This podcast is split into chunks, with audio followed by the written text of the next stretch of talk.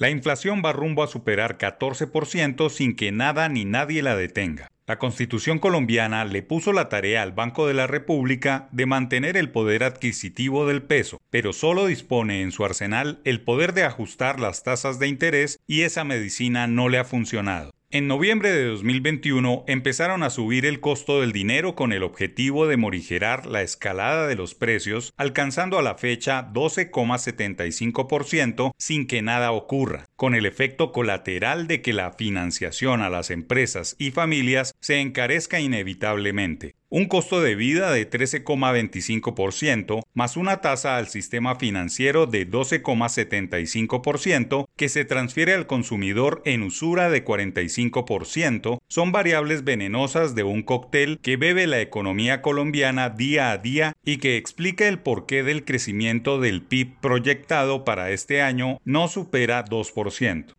Si bien la raíz del elevado costo de vida se encuentra en las externalidades derivadas de la pandemia que azotó la economía mundial en 2020, más la invasión de Rusia sobre Ucrania en 2022, hay muchas situaciones en el contexto nacional a las que se les puede culpar. La primera es el costo de los servicios públicos que desde la explosión inflacionaria se mantienen por encima de 25%. En la factura de agua, energía, alcantarillado, aseo y gas, lo que más pesa inexplicablemente es la energía que cobran las empresas generadoras, Enel, EPM, Celsia, entre otras, a las compañías y las familias. Inexplicable porque su industria es solo moler agua, una actividad barata en medio de 30 meses de lluvias. Además que todo consumidor paga dentro de la factura de servicios el llamado cargo por confiabilidad, con el fin de financiar su operación constante. Ni la pandemia ni la guerra en Ucrania justifican que estas empresas generadoras eleven el costo de vida sin que las autoridades de vigilancia y control les pongan el freno a su proceder e investiguen si el uso y el ahorro de agua se está haciendo en condiciones adecuadas. En manos de las superintendencias del ramo está investigar esta situación y obligar a que el costo del kilovatio hora no desangre a las empresas y las familias consumidoras. El otro gran problema de la inflación cabalgante son los alimentos, que al lado de la energía son los que más pesan. La variación también supera 20% desde noviembre de 2021 sin que los ministerios de Agricultura y de Comercio hayan presentado un plan efectivo para lograr mejorar la producción de alimentos baratos. La guerra en Europa sí ha afectado los precios de las siembras y las cosechas, vía fertilizantes más los altos costos de la importación de varios cereales. El problema es que al subsidio a fertilizantes no se le hace un buen seguimiento y mucho de ese dinero público lo destinan los productores a pagar cuentas o a comprar maquinarias u otras cosas, y no a producir tal como lo ordena la ayuda con dinero público. La supuesta reforma agraria se ha centrado en compra de tierras y no en la alimentación de los sectores más necesitados. Es el ministro de Hacienda, José Antonio Ocampo, quien fue también ministro de Agricultura, quien debería tomar las riendas de una estrategia de choque para bajar la inflación a 4% o 5% este año, apalancado en su capacidad de gestión, credibilidad y seguimiento concreto a tasas de interés, precios de la energía y subsidios para los productores pero con un plan público de seguimiento a cada política en el corto plazo. Si la inflación sigue así de alta, más pobres tendrá Colombia.